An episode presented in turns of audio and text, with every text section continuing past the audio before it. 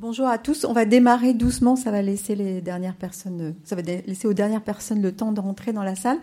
je suis très heureuse. On va se présenter dans un instant, Séverine et moi. Euh, mais je suis très heureuse de vous accueillir aujourd'hui pour cette table ronde qui va euh, traiter de l'engagement euh, des collaborateurs, des salariés, mais même d'ailleurs plus largement, on va le voir, des administrateurs, des dirigeants. C'est un peu la marque de fabrique de Des enjeux et des hommes depuis des années. J'ai réalisé que c'était effectivement la 15e, 15e, année de notre présence sur le salon Pro Durable, puisqu'on a salué euh, Cécile tout à l'heure. Donc moi, je suis Agnès Rambaud, je dirige la division conseil et formation du groupe EcoCert, qui est un groupe que nous avons rejoint il y a deux ans et auparavant, j'avais créé des enjeux des hommes qui maintenant donc euh, fait partie de cette division au même titre que Transition, qui est un autre cabinet qui nous a rejoint il y a une petite année.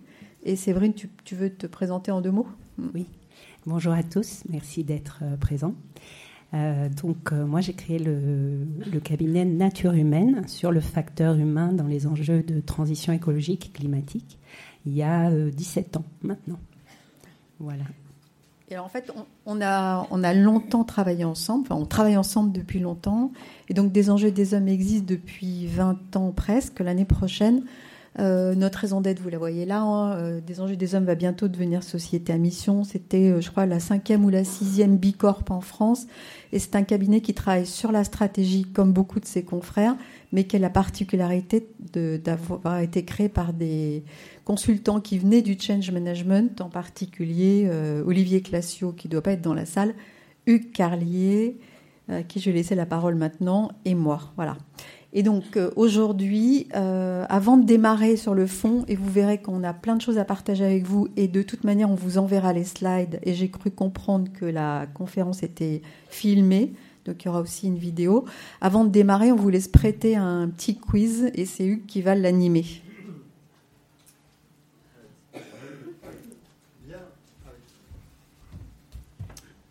Il va falloir le micro quand même. Bonjour à tous. Juste un petit quiz qu'on va, qu'on va faire un, peu à l'ancienne euh, avec les mains levées. Donc euh, je compte sur vous, sachant que ceux qui perdent sortent. Donc euh, voilà. Il y a cinq questions, on verra qui reste à la fin. on démarre une, enquête qu'on passe chaque année depuis plusieurs années auprès de 1000 entreprises en France. Non, 1000 salariés. oui, mais ça fait 1000 entreprises. Ça y est, ça commence. Bon, donc 1000 salariés d'entreprises de tailles différentes. Et donc euh, la question que je vais vous poser, quel est le pourcentage de collaborateurs qui disent intégrer la responsabilité sociétale à leur pratique métier? J'ai donc, ah oui, il faut que je passe trois possibilités de réponse. Donc on va le faire, comme je le disais à l'ancienne. Donc qui dit 35%. Oui, il y a une optimiste là-bas. On a une couronne ou pas? Trois optimistes. Bien, bah, écoutez, euh, continuez. 15%. Euh, ah. ah, c'est pas mal. On est sur un. Et puis 8%. La majorité l'emporte 8%, de pas loin avec euh, les 15%, mais c'est vrai qu'on est bien dans les pratiques métiers et non pas dans les éco-gestes ou euh, des, pratiques euh, d'éco-comportement au quotidien. Donc dans les pratiques métiers, on est sur du 8%. Donc ça veut dire que il y a 44% des salariés qui disent qu'ils ne sont pas du tout informés même du sujet, et puis 22% qui disent informés de son existence, et 23% qui disent pas dans les pratiques métiers, mais justement dans la semaine du développement durable ou des éco-gestes, etc. Mais on n'est que sur 8% de changements sur les pratiques métiers. Bon, allez, c'est un bon démarrage. Quel est le pourcentage de collaborateurs qui considèrent leur manager direct comme moteur sur la RSE Ah bah oui, mais bon. Ah bah oui, pardon. 8% la réponse. Donc là, vous avez, regardez, c'est pas si mal. On a trois taux possibles. 62% qui lèvent la main. Il se méfie. Eh mais oui, on a les optimistes continuent à être optimistes. Bravo madame. 38%. Ouais. 4. 14%. Et oui, et oui, et oui, 14%, c'est clair. Euh, et dans les 14%, c'est, il y a 3 et 11. 3 et 11 et en fait, il n'y a que 3%, non pas des 14, mais 3% des 14 qui disent il en fait vraiment un sujet de transformation euh, de nos métiers, etc. Et 11% des 14 disent bah, ils, cherchent vraiment à faire avancer les choses sur le sujet. Donc, euh, en termes de transformation, on est sur un pourcentage qui est donc extrêmement faible aujourd'hui. Vous pouvez trouver tous ces chiffres sur le site, parce que c'est une enquête qu'on fait avec euh, Ecodev et Occurrence tous les deux ans. Sur le site euh, des enjeux des hommes. Alors, la troisième question sur cinq, hein, rassurez-vous, à un moment je vais partir. Euh, quel est le pourcentage de salariés ayant bénéficié d'une sensibilisation formation sur la RSE On commence par le plus gros chiffre 52. Où sont mes optimistes? Il n'y en a plus. Ah si J'en ai une. C'est plus les mêmes. Bon. Et 35. Euh, ok. 25. Eh ben non. Cette fois-ci, c'est 35%. Voilà. dans les 35%, ça se divise ainsi. 19% disent bah, on a eu une sensibilisation. 14% euh, disent on a été sensibilisé sur un sujet, l'éthique ou le climat. Et donc, bah, la fresque du climat, par exemple, a, euh, a aidé aussi à faire avancer un petit peu les choses là-dessus. Et 2% seulement, des 35, une fois de plus, sur la façon de l'intégrer à son métier. Et 65%, deux tiers des salariés disent Mais nous, on n'a rien eu d'information ou même de sensibilisation sur la responsabilité sociétale, le développement durable, euh, tout ce que vous voulez. OK. Quatrième question. Euh, quel est le pourcentage d'administrateurs de sociétés qui déclarent que la raison d'être adoptée n'est pas considérée comme facteur éclairant dans les prises de décision de ce même conseil d'administration, sachant que on a 80% des boîtes du CAC 40 qui ont déclaré une raison d'être euh, aujourd'hui. Et puis sur le SBF 120, c'est 60%, etc. Donc il y a quand même pas mal de grandes entreprises à conseil d'administration qui se sont dotées d'une raison d'être. D'où la question, à votre avis, est-ce que c'est 46 Ok, 10, 15 Vous êtes 10, 15 27 D'accord. 14 ah, bah, C'est très... Euh, d'accord. Et eh bien c'est 46. Voilà, 46% quand même, euh, qui euh, disent que les décisions du CA, donc la moitié, disent en gros, hein, disent que les décisions du CA ne sont pas éclairées par la raison d'être de cette même entreprise. D'où effectivement une problématique également d'accompagnement du changement. Et alors, accrochez-vous pour la dernière. Merci Séverine. Et donc, lisez bien. Il faut accélérer. Vous avez 10 minutes. Donc, la question, c'est du, du, change pur. La question, c'est quelles sont les proportions d'individus à ces trois différentes étapes? Est-ce que vous pensez que les gens qui, euh, dans une problématique de changement, euh, sont à 20% dans le déni, 30% dans l'acceptation, mais difficulté à changer, et 50%, bon, je prends le truc et j'y vais, ou est-ce que ces pourcentages sont seulement de 10, 60 pour l'acceptation et 30 pour la prise en main euh, dans l'action, ou est-ce que c'est 40% dans le déni, 40% dans l'acceptation, mais difficulté à changer, et 20% dans la prise en main. Donc, qui lève la main pour A? Six personnes. OK. Qui lève la main pour B? Ah. OK. Et qui lève la main pour C? La majorité. Eh ben, elle a démarré par avoir raison à la première question, elle a raison à la dernière question. On est bien sur 40% dans le déni, 40% dans l'acceptation mais avec des difficultés à changer, et 20% dans euh, je prends la problématique en main et j'avance. Voilà mon travail. Hein? Séverine peut commenter. Tout à fait. Oui, euh, je suis assez surprise en fait que vous sachiez euh, les, vrais chiffres, parce que très souvent on pense tous qu'on est au passage à l'action. Voilà. Donc bravo. Et ce, en fait, ce, chiffrage est basé sur un modèle que j'idolâtre totalement. J'avais fait une conférence sur ce sujet l'an dernier, sur le modèle transthéorique, qui est un modèle de psychologie universitaire, qui est le modèle le plus éprouvé. Il y a un modèle en étapes que j'utilise euh, pour faire les diagnostics, et euh, qui, euh, voilà, c'est des moyennes évidemment. Hein. donc chaque organisation aura sans doute...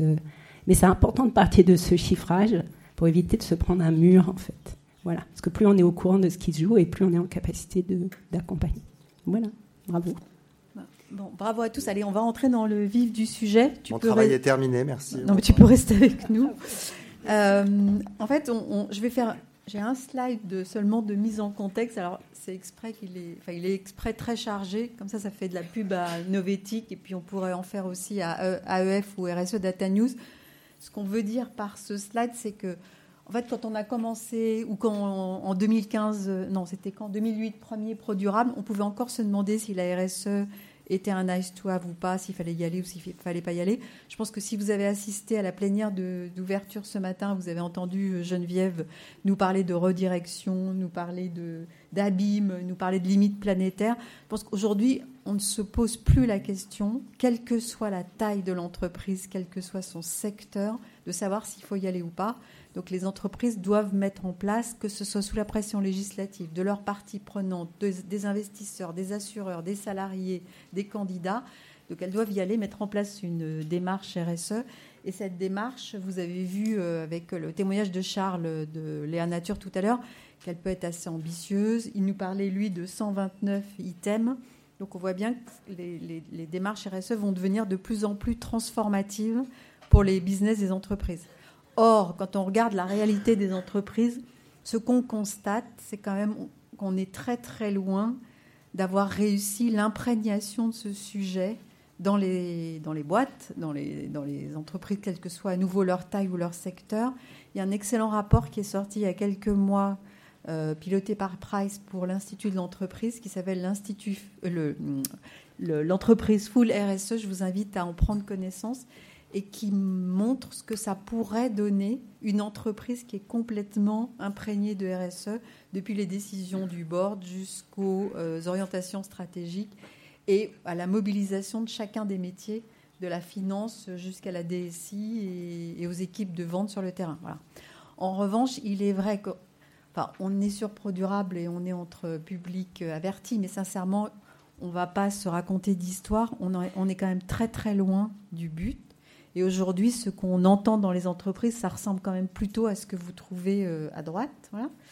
Et l'interprétation qu'on en fait, euh, à travers les constats donc, de 20 ans d'accompagnement dans les entreprises, c'est que le problème euh, est qu'on a abordé ce sujet de la RSE plutôt par le hard, en oubliant le soft. Et moi, j'aime beaucoup ce schéma de McKinsey qui montre que quand vous voulez conduire un changement dans une euh, organisation, il va falloir euh, articuler ces différents leviers. C'est-à-dire que vous allez travailler sur les outils, sur la stratégie, sur les process, donc ce qu'on appelle le hard, mais sans oublier les hommes, euh, le management, la culture, les valeurs, la formation, les skills, etc.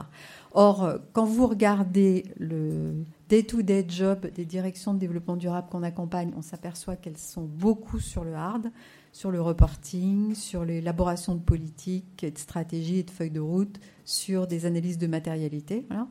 Quand vous regardez, ça m'a surpris ce matin, je me suis prêté à un comptage. Donc, euh, on est pour deux jours sur ProDurable. Il va y avoir plus de 170 conférences, quand vous les regardez toutes.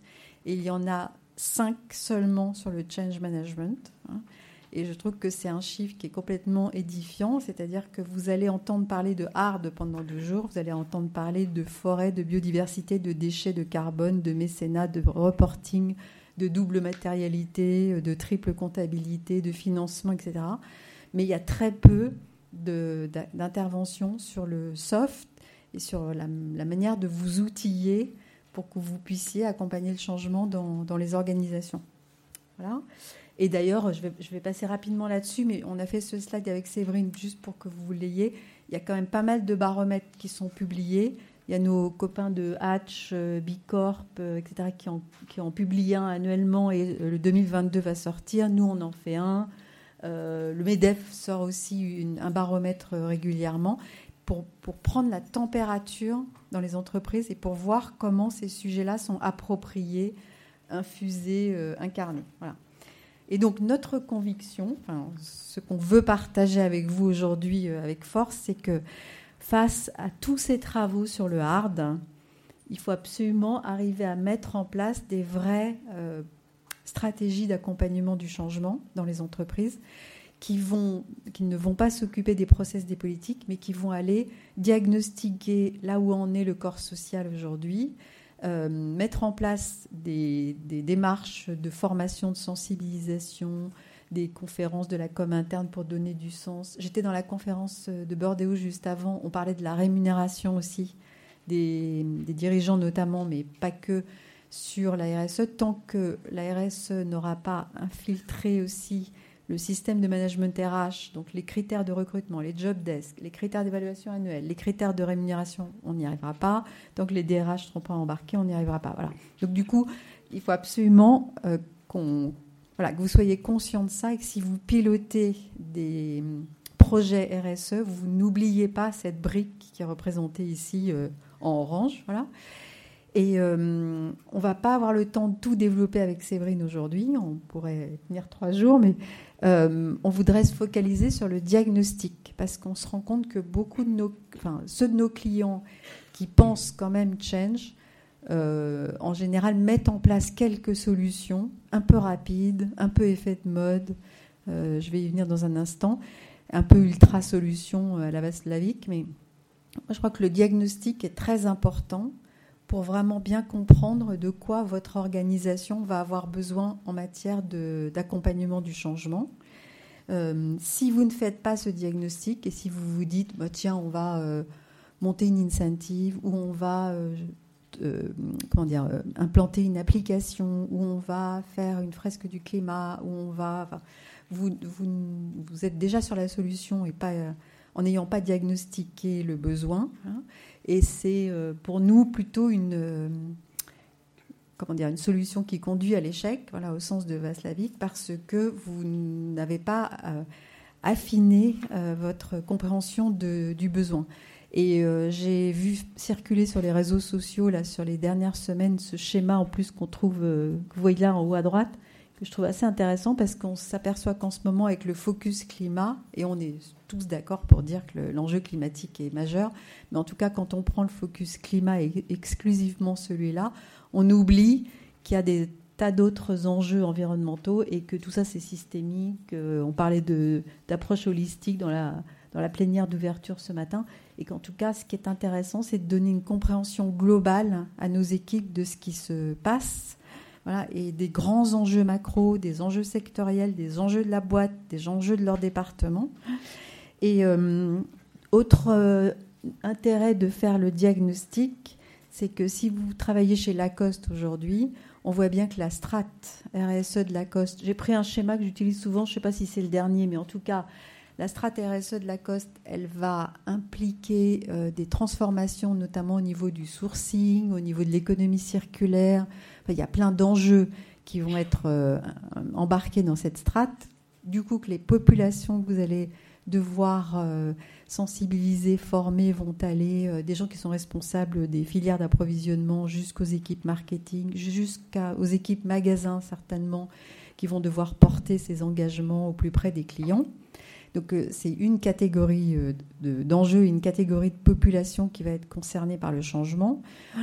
Alors que si vous êtes chez Radio France, et on voulait saluer aussi les engagements de Radio France qui ont été largement euh, repris aussi dans les, dans les réseaux sociaux, euh, votre problème, euh, votre, vos enjeux sont très différents. Ce qui est intéressant dans la présentation de la strate de Radio France, c'est que on montre les responsabilités du média en tant que média, mais ce que ça va impliquer en termes notamment de formation des journalistes, des animateurs, des producteurs de télé, du choix des intervenants sur les plateaux et la façon dont euh, typiquement Radio France s'engage à un plan de formation sans précédent dans l'histoire de cette euh, entreprise. Hein. Et puis, euh, en dernier lieu, ce que nous dit Radio France, c'est qu'on a par ailleurs des responsabilités en tant qu'entreprise, mais en tout cas, on ne les mélange pas avec nos responsabilités en tant que médias. Donc, en tout, cas, ce que que je voulais illustrer par cette slide, c'est que la, façon d'accompagner le changement dans ces deux structures qui sont sur des secteurs distincts va être très différente et que les populations qu'il va falloir euh, embarquer vont également être différentes. Et puis pour terminer sur les enjeux de ce diagnostic, puis j'aurai plus qu'une slide, je laisserai la parole à Séverine, mais euh, ce qui est intéressant aussi, c'est que quand vous ferez ce diagnostic, vous descendiez métier par métier et euh, j'ai pris l'exemple là au hasard d'un acheteur, mais parce que c'est aussi une population qui a été assez tôt euh, impactée par les stratégies de développement durable des entreprises.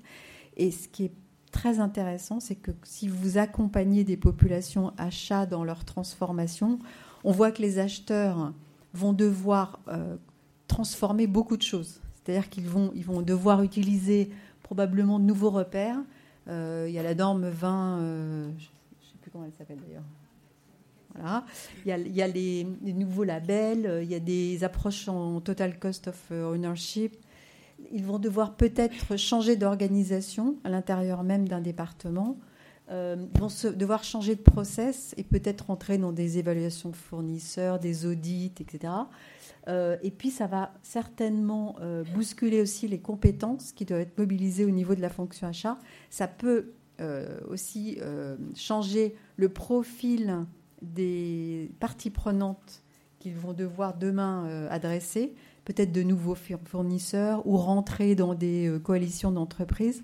Et puis ça peut aussi changer la posture de l'acheteur qui du coup va avoir un nouveau regard par rapport, par exemple, à ses donneurs d'ordre pour être plus fort de, force de proposition et pas uniquement accueillir la demande et va peut-être avoir aussi un nouveau regard par rapport à ses fournisseurs en associant les fournisseurs à de la co-construction d'initiatives, en étant à l'écoute de toutes leurs euh, innovations. Donc voilà, on voit bien que ne serait-ce que sur une population, le changement peut être euh, assez conséquent. Donc en gros, d'où l'importance de faire un vrai diagnostic. Et pour terminer, euh, parce que je me disais que c'était intéressant aussi que vous voyez à quoi peuvent ressembler les livrables d'un diagnostic. Un diagnostic de changement, ça se fait un peu à partir d'études documentaires, parce qu'on cherche à savoir ce que l'entreprise diffuse comme information, ce qu'il y a sur l'intranet, s'il y a déjà eu quelques modules de sensibilisation, quelle est la parole des dirigeants, etc. Mais ça se fait aussi beaucoup à base d'entretien pour bien comprendre comment les, équipes euh, perçoivent ces changements, et, y compris les peurs, d'ailleurs tu vas en parler, que ça, que ça occasionne, que ça suscite. Ça se fait à partir de tables rondes, etc. Et en fait, en termes de livrables, il y en a deux principaux, mais vous avez un livrable qui est une cartographie de tous les acteurs qu'il va falloir euh, embarquer dans le changement, des administrateurs en passant par le COMEX, euh, les, directions de services, les, différentes fonctions dans l'entreprise. Euh, on, souvent, d'ailleurs, on atterrit sur une distinction entre les, des, populations qui vont être juste concernées euh, par le changement, enfin, qui, pourront juste être euh, informées, si vous voulez, et d'autres qui vont devoir être beaucoup plus impliquées parce qu'il va y avoir des profonds changements dans leur écosystème. Voilà. On fait aussi, quand on, travaille sur, ce, sur cette cartographie, souvent une carte des partenaires. C'est peut-être un outil que vous connaissez en sociodynamique, mais pour vraiment bien voir où se situent les alliés. Alors ça peut se faire au niveau d'une équipe de direction, ça peut se faire au niveau de différents services, hein, et sur un, projet spécifique. Et puis on va aller chercher, je vais laisser la parole dans un instant à, à Séverine, on va aller chercher les, motivations et les freins. On va, on va, essayer vraiment de creuser ces dimensions-là, à l'aide de la psychologie sociale.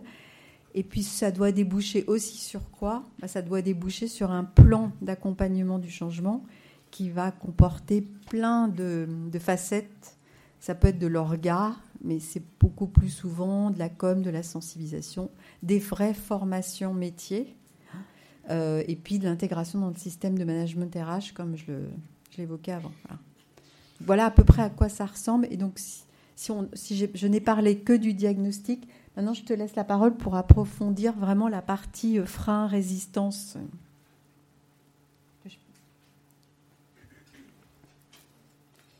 Voilà, donc au début des années 2000, je me suis posé la question que tout le monde se pose.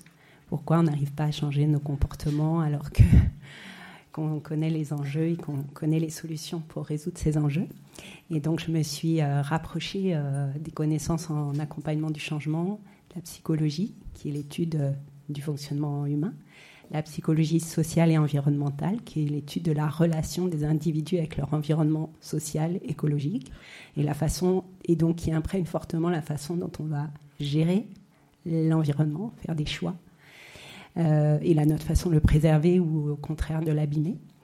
Et puis il y a aussi des neurosciences cognitives, qui est l'étude du fonctionnement du cerveau euh, par rapport à, la cognition, c'est-à-dire euh, les pensées, les croyances, etc. Euh, voilà, donc c'est vrai que changer, tout le monde a envie. Et puis changer soi, c'est compliqué. Parfois, on n'a pas envie. Et puis, euh, c'est voilà, ça demande un petit peu de métier. Donc, euh, il y, y, a vraiment cette idée que, et je vais un petit peu approfondir ça, mais effectivement, la volonté ne suffit pas parce qu'il se passe beaucoup de choses à l'intérieur justement de notre psyché de notre cerveau et aussi de notre psychologie. Euh, et donc, euh, voilà, c'est tout l'intérêt hein, de se rapprocher de, ces connaissances. C'est de tenir compte justement de ce gap entre euh, je veux et le faire. Voilà, le dire et le faire. Alors, voilà la vision qu'on a souvent du changement. Donc, si je sais et que je veux, ben, je vais pouvoir faire. Et puis, voilà la, vision des scientifiques, euh, enfin, des ceux qui connaissent le facteur humain. Donc il y a tout un volet représentation et puis aussi euh, la notion de motivation et d'intention. Alors ça c'est fondamental parce que si on zappe la partie centrale en fait, euh, on risque d'être assez déçu sur les résultats de l'intervention. Donc je vais rentrer un petit peu dans le détail maintenant. Sinon je vais vous larguer.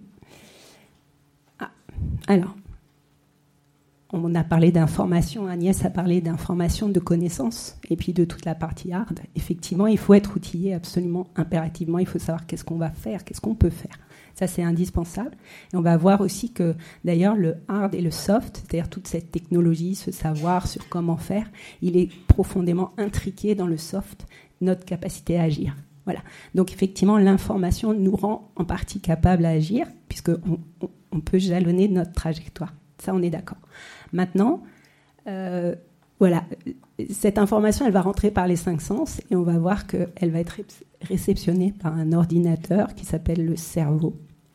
Et que dans ce cerveau, il y a un certain nombre de, on va dire, d'applications et de, de, process. Je ne trouve pas le mot. Qu'est-ce qu'il y a dans les ordinateurs pour les faire fonctionner Des logiciels. Des logiciels, voilà. Dans un certain nombre de logiciels, alors ces logiciels, on va les appeler euh, l'attention, la perception, le langage, la mémoire, les habitudes, le sentiment de contrôle, euh, les automatismes qui sont très proches des habitudes, tous nos apprentissages, toutes nos expériences, tout ça est logé à l'intérieur du cerveau. Et puis, il y a une masse euh, qui est très enfin, assez considérable et qui est très importante sur la question qui nous intéresse, c'est les représentations. Donc on en a rarement conscience, mais en réalité, on a, on, a constamment des lunettes sur les yeux euh, pour voir le monde. On ne voit jamais le monde de façon directe. On la voit à travers notre culture, à travers la façon dont on se représente le monde et nous-mêmes dans ce monde et nos interrelations. Donc très simplement, pour vous donner un exemple, oui, nous sommes des animaux, mais nous l'avons oublié, parce que nous avons cette représentation que nous sommes en dehors de la nature, pour des raisons historiques, sur lequel je m'étalerai pas, même si c'est passionnant, euh, et, chrétienne aussi, religieuse. Et, euh, et, donc, nous, nous estimons que nous gérons la nature, qu'elle est à notre disposition, que c'est un bien que nous pouvons user. Voilà, tout ça, c'est des représentations, d'accord? Autre représentation, ça va être notre façon de voir l'économie. Voilà. Donc ces représentations, elles vont réunir nos idées, nos idéologies, nos croyances, euh, nos pensées et notre culture, voilà, tous ces éléments qui sont absolument fondamentaux, cruciaux dans notre façon de voir. Vous connaissez cette phrase, on ne peut pas faire différemment avec le même cerveau. Elle n'est pas d'Einstein, d'accord? Le pauvre, on lui attribue souvent beaucoup de phrases. Néanmoins, elle est très vraie. Voilà. Je ne sais pas, j'ai pas réussi à trouver, mais elle n'est pas d'Einstein. Bref, oui, il faut changer le logiciel cognitif, c'est évident. Et on parlait de récit ce matin. Euh, à la première table ronde, c'est fondamental. Mais il suffit pas de réécrire des récits, il faut avoir conscience qu'on a déjà un récit qui fonctionne dans la tête. Et cette conscience-là va nous permettre de la prendre en compte. Alors j'avance un petit peu. Et donc cet ordinateur formidable qui est le nôtre nous permet de prendre des décisions non rationnelles. Nous ne sommes pas rationnels. Donc ça c'est la théorie de la rationalité limitée que j'idolâtre aussi encore. J'ai beaucoup de, beaucoup de, sujets comme ça de prédilection. Qu'est-ce que c'est que la théorie de la rationalité limitée? Les chercheurs universitaires ont fini par comprendre que non, nous ne sommes pas rationnels. Donc je vous invite à lire les travaux fantastiques du prix Nobel d'économie, qui est psychologue, mais bon, Kahneman, sur ces questions, les deux vitesses de la pensée notamment, et qui montre que, bah oui, on, on a plein de façons d'automatisme dans la pensée, trajectoire dans le cerveau, dans tous les circuits, qui font qu'au final, la décision va dépendre de ça. Voilà. L'émotion, par exemple, est un facteur décisionnel massif qui drive nos choix. La peur inconsciente est un driver massif de décisions contre-productives et d'arbitrage contraire à ce qu'on s'était engagé à faire avant. Voilà, donc quand on sait ça, quand on sait qu'on n'est pas rationnel, euh, eh ben, on le devient un peu plus, parce qu'on maîtrise un peu plus la situation et on sait à quel niveau agir. Alors je vais vous montrer. Ah oui, alors ça c'est juste pour dire que voilà, on regarde la nature à travers la technologie et l'innovation. Et puis les gens à qui on dit euh, euh, sobriété, bah, tout de suite ils soient dans la grotte avec euh, des petits dinosaures. Voilà. ça, c'est les images, les représentations.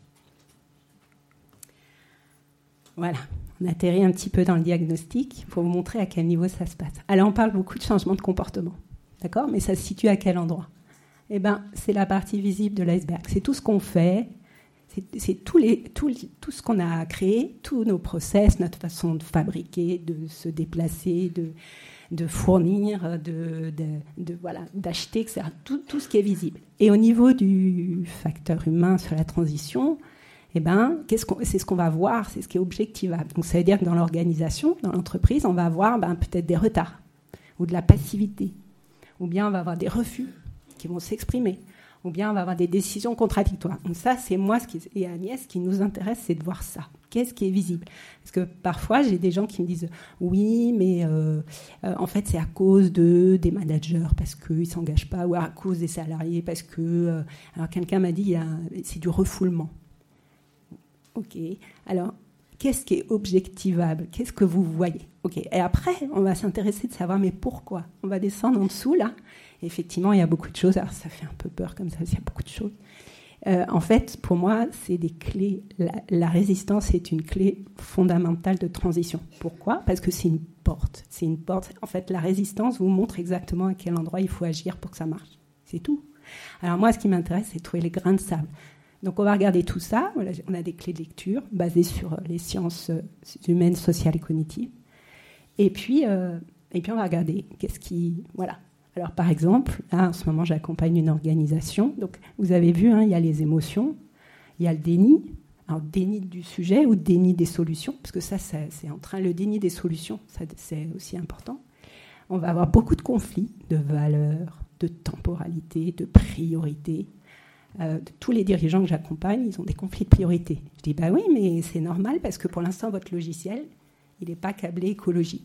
Mais si c'était câblé écologie, vous gérez la situation à partir de ce logiciel. Voilà. Et je vois des dirigeants changer de priorité. C'est-à-dire tout d'un coup, l'écologie devient prioritaire. Voilà, parce qu'il y a eu une trajectoire d'assimilation du, sujet euh, très profonde. Qu'est-ce qu'il y a d'autre? Ben, Les représentations, on en a parlé. Donc l'idée, c'est d'identifier ça. Euh, je vais avancer. Ah oui, non, je voulais donner un exemple. Donc j'accompagne une organisation et euh, ce qu'on a identifié, non, je vais avancer. Je vous donnerai l'exemple après. Voilà. Ça, c'est une grille de lecture, excusez, c'est très fourni, mais voilà, c'est une grille de lecture qui est scientifiquement éprouvée par de très nombreux chercheurs sur le terrain depuis longtemps. Sur quels sont, en fait, qu'est-ce qu'on regarde? Alors, on les a un peu classifiés. Euh, j'aime bien cette classification parce que j'aime bien les sciences et, voilà. Il y en a d'autres. Donc l'idée, c'est d'identifier les facteurs individuels. Donc c'est beaucoup ce que je vous ai montré là sous la partie immergée de l'iceberg. et bien justement, je vais vous donner un exemple là-haut. vous voyez, j'ai nommé le sentiment d'impuissance, qui est quelque chose qui est extrêmement présent, pas toujours conscient, mais extrêmement présent. Et puis le sentiment d'incapacité, qui est très lié. Et en fait, dans cette organisation, ce qui est ressorti du diagnostic, c'est ça, c'était extrêmement fort. C'est-à-dire que les, collaborateurs avaient il y avait une motivation euh, phénoménale dans l'entreprise, notamment au niveau de la direction et des managers. Et euh, les agents ont dit oui, mais nous, on va pas avoir le temps au quotidien. Et puis, de toute façon, on ne se sent pas capable, les enjeux sont trop grands, etc. Donc, euh, il y avait vraiment c'est, quelque chose que je rencontre de façon assez classique, le fait de se noyer dans des enjeux massifs sur lesquels on n'a que peu de, peu de, pouvoir. Voilà. Donc effectivement, la clé, elle est là.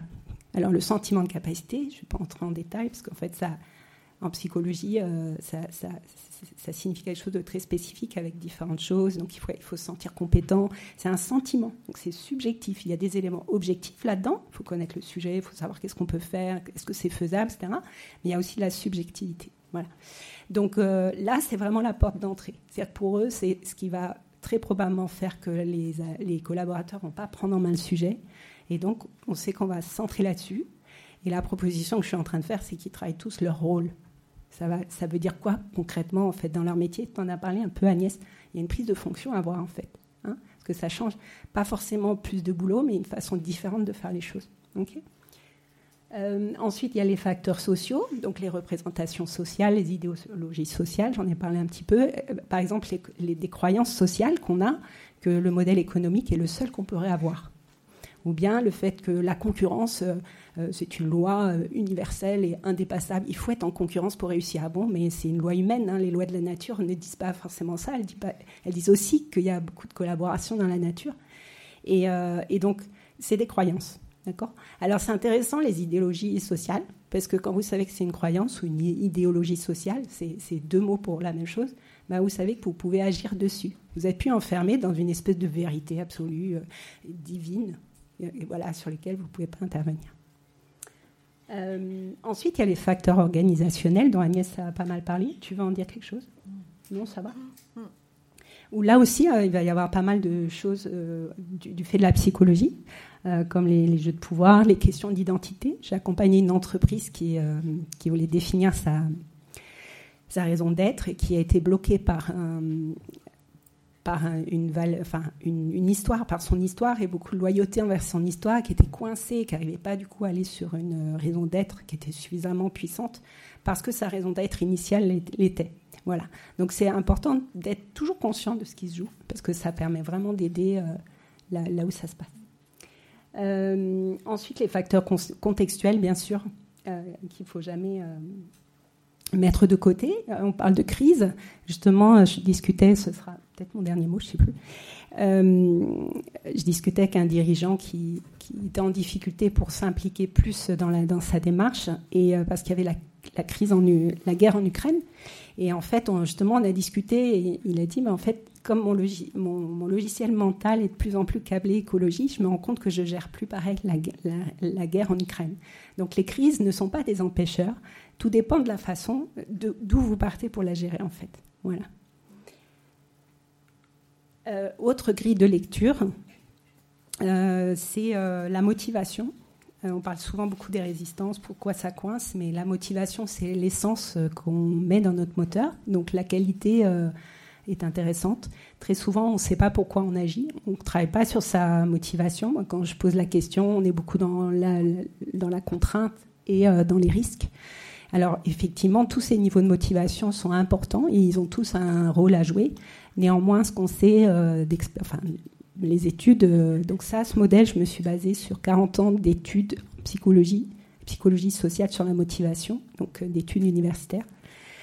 Euh, et en fait, plus on va là-haut et plus le moteur, donc le sens, les idéaux, les valeurs qu'on veut défendre avec le projet, plus elles sont identifiées, portées, valorisées, et plus, en fait, c'est le niveau de motivation qui permet d'avancer malgré les aléas. Voilà.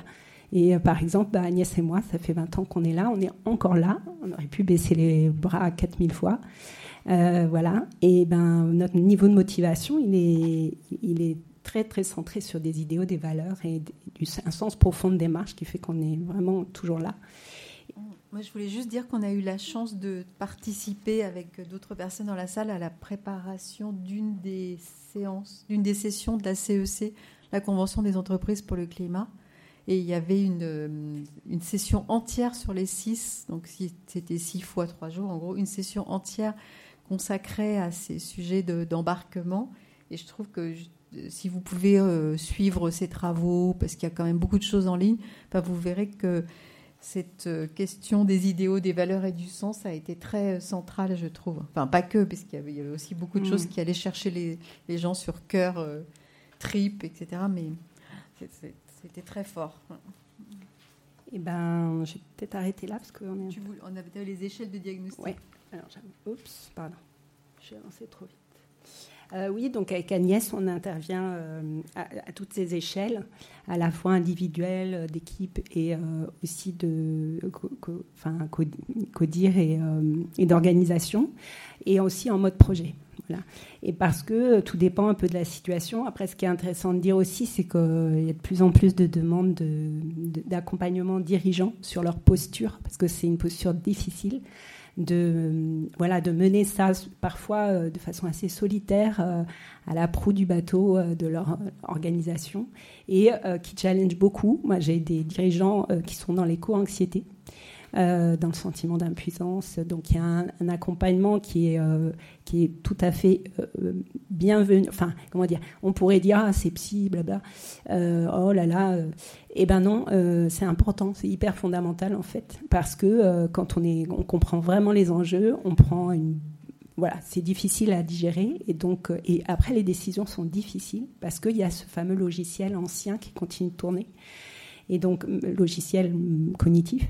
Et donc, euh, voilà, c'est au contraire très important. Je trouve c'est un beau signal que les gens euh, font ce qu'il faut en fait pour, pour être aidés. En fait, il reste quoi? Une minute, c'est ça? En fait, vous trouverez dans le document qu'on vous enverra plein de travaux qui ont été faits par nous ou par d'autres, mais sur la phase de déploiement puisqu'aujourd'hui, on n'aura pas parlé de déploiement et on aura à peine effleuré l'accompagnement, on a surtout parlé du diagnostic. Donc vous, voilà, vous trouverez plein d'éléments dans ce jeu de slides. Et puis, euh, ça, je vais passer. Et puis, on a, vous verrez aussi dans le jeu de slides des webinaires, le site de Séverine, des travaux euh, qu'on a euh, publiés, etc.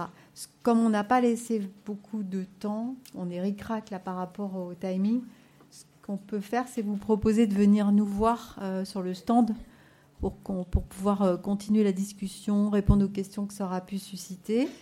Et puis, on a une autre conférence euh, cet après-midi, c'est ça? Avec nos amis de transition et le témoignage d'un des dirigeants de Simone Perel. Alors, c'est plus sur la transformation d'une entreprise, mais il abordera aussi tout le volet change parce que c'est une entreprise incroyable qui, à la suite du travail sur sa strate, a décidé de former l'ensemble des collaborateurs euh, à la RSE ou aux enjeux d'économie circulaire, etc., dans tous les métiers avec des modules spécifiques. Euh, une super initiative. Voilà. Merci beaucoup à vous et voilà, on était contents.